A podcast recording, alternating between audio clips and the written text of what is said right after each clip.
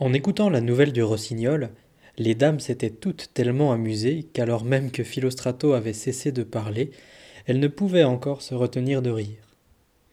Après qu'elles s'en furent un moment diverties, la reine dit Certes, si tu nous as hier affligés, aujourd'hui tu nous as tant fait rire qu'aucune d'entre nous n'aurait raison de se plaindre de toi. Puis, s'adressant à Pampinéa, elle lui donna l'ordre de parler, et celle-ci joyeusement commença.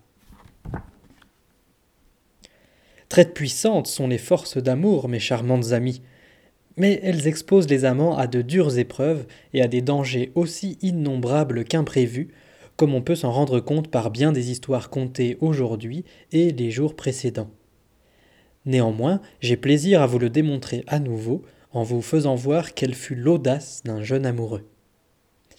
Ischia est une île très proche de Naples, sur laquelle il y avait, entre autres, une jeune fille jolie et enjouée qui s'appelait Restituta.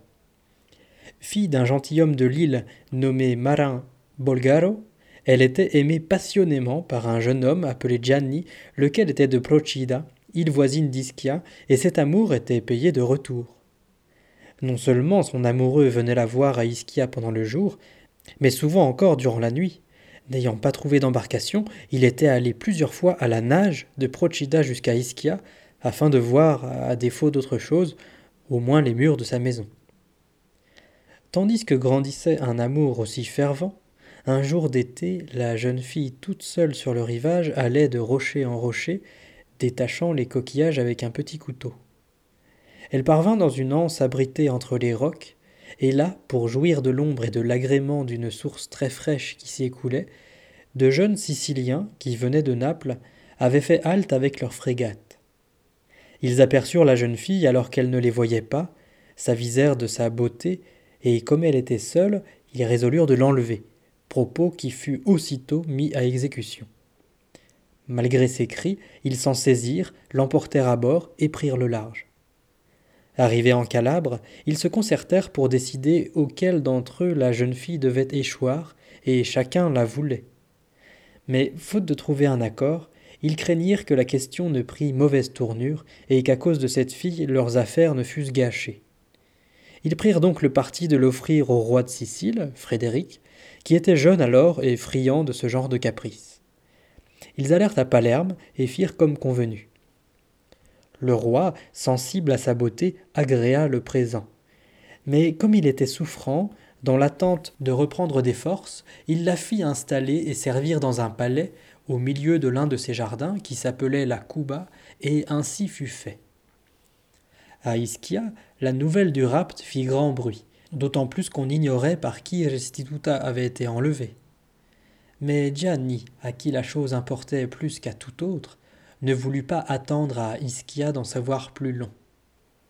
Connaissant la direction vers laquelle la frégate avait fait voile, à son tour il en fit armer une, s'embarqua et aussi vite qu'il le pouvait, parcourut toute la côte depuis le cap de la Minerve jusqu'à la Scalea en Calabre.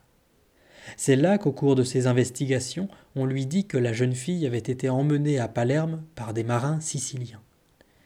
Il s'y rendit aussitôt, et après avoir beaucoup cherché, il apprit qu'elle avait été donnée au roi, et que sur l'ordre de celui-ci, elle était gardée dans la Cuba.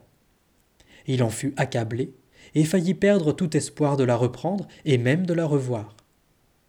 Cependant, retenu par l'amour, il renvoya sa frégate, et n'étant connu de personne, il resta. Comme il passait souvent devant la Cuba, un jour il aperçut par hasard Restituta à une fenêtre, et elle-même le vit, à la grande joie de tous deux.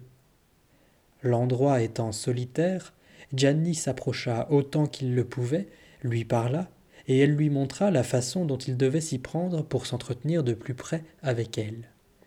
Puis il partit, après avoir examiné la disposition des lieux.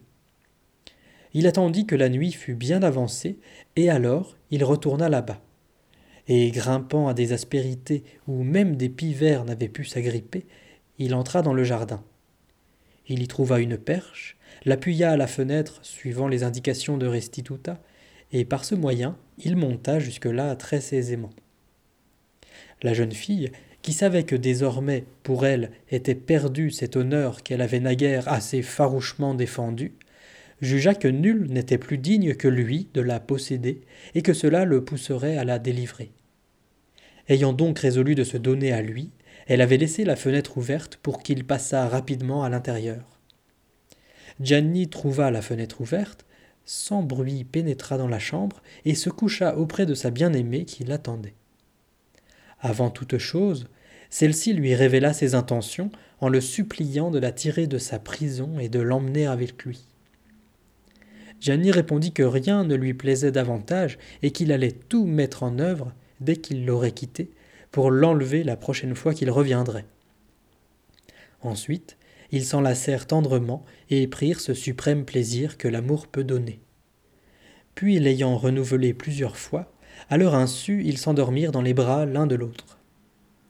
Or, le roi, à qui Restituta avait plu dès le premier regard, se sentant mieux, se souvint d'elle. Bien que l'aube fût proche, il décida de passer un moment avec elle, et accompagné par l'un de ses valets, discrètement il se rendit à la Couba. Entré dans le palais, il se fit ouvrir sans bruit la chambre où il savait que la jeune fille se trouvait, et s'y avança à la clarté d'un grand flambeau. Sur le lit, il découvrit les amants, dormant tout nus et enlacés. Il fut aussitôt saisi de fureur, sans souffler mot, mais sa rage devint telle qu'il se retint à grand-peine de les transpercer tous deux du poignard qu'il portait au côté.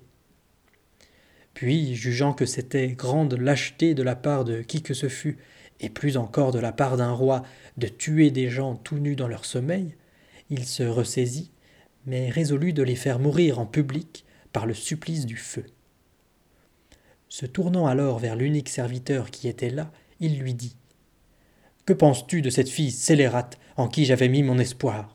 Puis il lui demanda s'il connaissait le garçon qui avait eu assez d'audace pour venir dans son palais lui faire un si grave outrage et un tel déplaisir.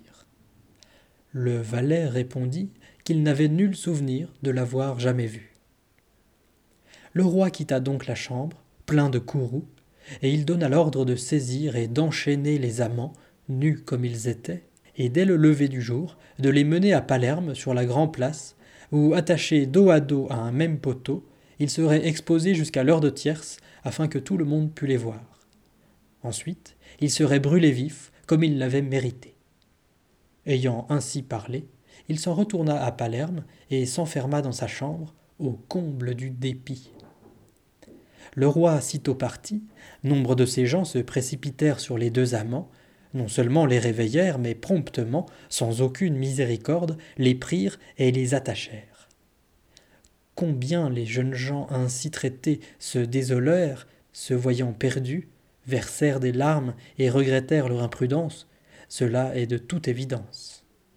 Conformément aux ordres du roi, ils furent menés à Palerme, attachés à un poteau sur la place publique, et devant eux on prépara le bûcher et le feu pour les supplier à l'heure indiquée par le roi.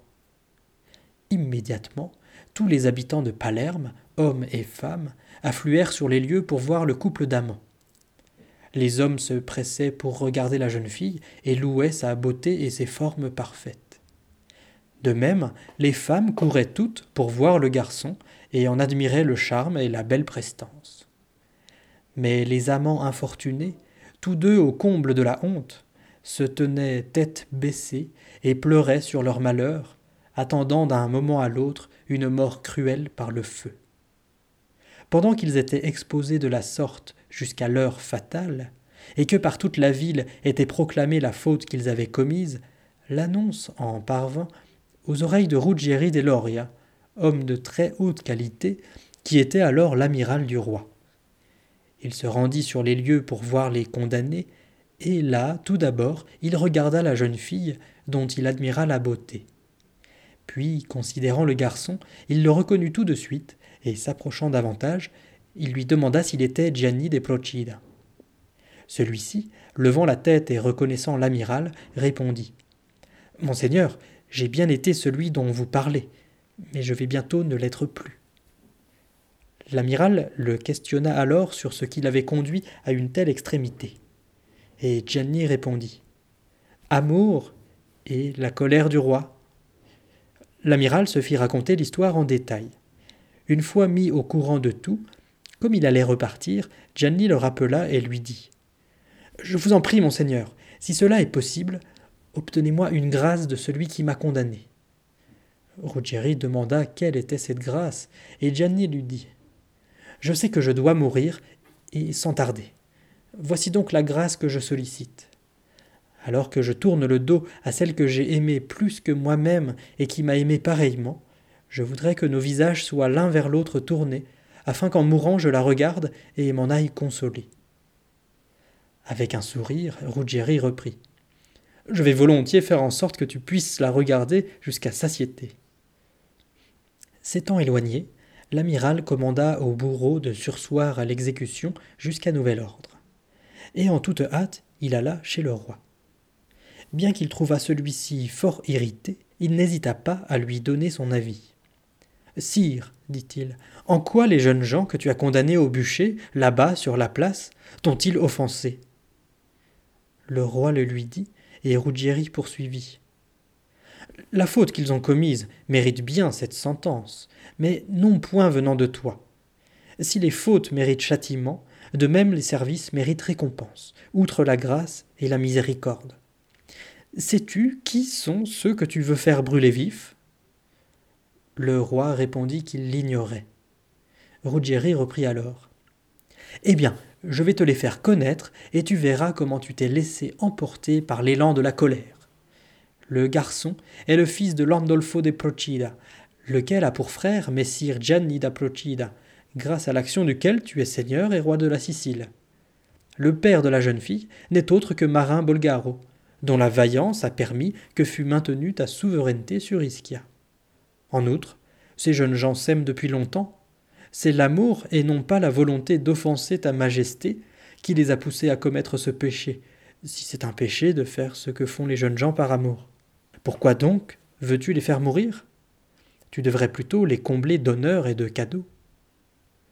Se rendant compte que Ruggieri disait vrai, le roi non seulement renonça à exercer plus avant sa vengeance, mais il se repentit de ce qu'il avait déjà fait.